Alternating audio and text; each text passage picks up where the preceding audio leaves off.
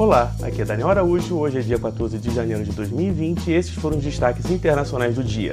Acordo nuclear. França, Reino Unido e Alemanha confirmaram nesta terça-feira que acionaram o mecanismo de disputa do acordo nuclear, dado que o governo iraniano violou os termos, mas disseram que não aderiram à campanha dos Estados Unidos para exercer pressão máxima sobre o Irã. Novo vírus.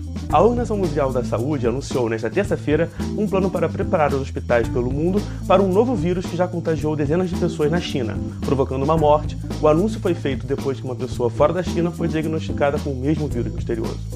Peru. Em uma vitória para o presidente peruano, Martim Vizcarra, a principal corte do país decidiu nesta terça-feira que a dissolução do Congresso em meio ao impasse com os parlamentares foi legal.